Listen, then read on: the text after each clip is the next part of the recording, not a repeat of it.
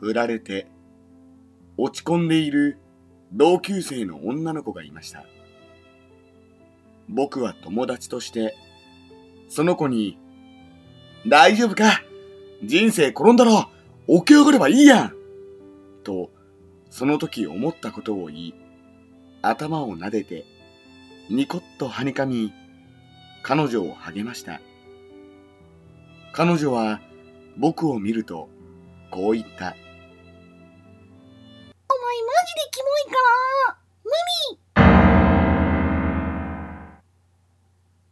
所詮この世は、外見だと思った。